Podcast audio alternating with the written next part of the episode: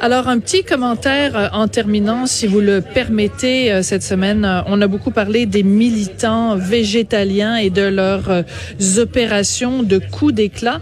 Mais pouvez-vous croire qu'il y en a eu un autre? Alors, on se rappelle que premier coup d'éclat des militants végétaliens, ça avait été cette irruption dans une porcherie avec toutes les conséquences que ça, avait ça pouvait avoir pour les animaux qui étaient là. Après, il y avait d'autres militants végétaliens qui avaient fait irruption dans le restaurant Joe Beef à Montréal en disant, mon Dieu, c'est terrible manger de la viande, quelle horreur.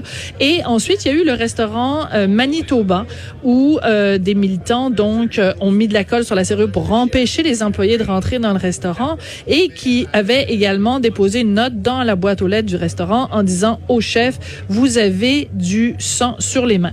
Ben là, c'est un autre restaurant, toujours à Montréal. Cette fois-ci, c'est dans l'arrondissement Rosemont-la Petite Patrie. Et c'est un bar à vin, Mon Lapin. Donc, euh, ben évidemment, ben les lapins, ben, c'est un animal. Fait que, tu sais, Joe, beef, vin, lapin. Euh, et euh, donc, euh, ils sont entrés. Et ce qu'ils ont fait, c'est qu'ils ont, dans la boîte aux lettres d'établissement, mis une petite note dénonçant le fait que le chef proposait du foie gras à ses clients. Et je pense que un peu plus tard, sur les ondes de Cube, Geneviève Peterson va s'entretenir avec le propriétaire de ce restaurant-là. Alors, sur la note qui a été rédigée à la main, on dit, ben écoutez, euh, c'est le nouveau terrier de l'équipe du Joe Beef et comment ça se fait que vous vendez euh, du foie gras? Euh, Ils sont gavés à la main et tués dans un petit abattoir. Alors, je vais répéter aux militants végétaliens ce que je leur ai déjà dit cette semaine.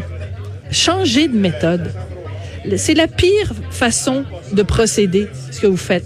La menace, de l'intimidation, des coups d'éclat euh, dans la négativité, de vous en prendre aux gens comme ça. Si vous pensez que c'est cette façon-là qui va vous attirer la faveur des gens, ben vous vous rentrez le doigt dans l'œil jusque très, très profondément. Parce que ces petits restaurateurs-là, qu'est-ce qu'ils vous ont fait? Pourquoi vous en... C'est drôle, hein? Les militants euh, végétaliens s'en vont pas faire ce genre de coup d'éclat devant euh, des entreprises, des multinationales que je nommerai pas, elles se reconnaîtront. C'est bizarre, hein? Vous avez choisi d'aller euh, emmerder des petits restaurateurs qui ont des marges de profit. Il faut le rappeler, hein, pour ceux qui le savent pas.